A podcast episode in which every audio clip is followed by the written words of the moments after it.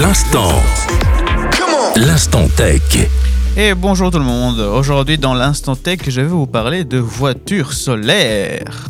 Ce 29 octobre dernier, c'était le dernier jour du World Solar Challenge, une compétition de course pour voitures où ils doivent aller d'un point A à un point B le plus rapidement possible.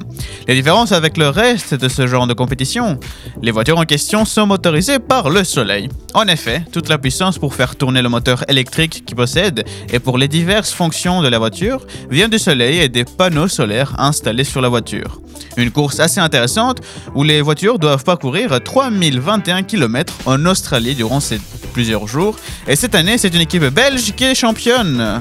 L'Inoptus Solar Team, une équipe d'étudiants ingénieurs de la KU Leuven, où après 5 jours de course, la voiture dont ils ont mis en point a passé la ligne d'arrivée en première position et en les couronnant champions du monde.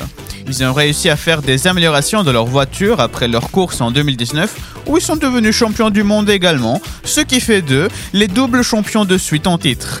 Ils ont même gagné un prix pour un aileron rotatif sur le haut de la voiture, lui donnant une stabilité accrue et en permettant d'utiliser moins d'énergie, car ça permet, je cite, de surfer sur les vents.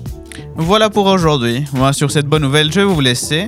Merci de nous écouter. On se retrouve la fois prochaine pour plus d'infotech. Bye bye.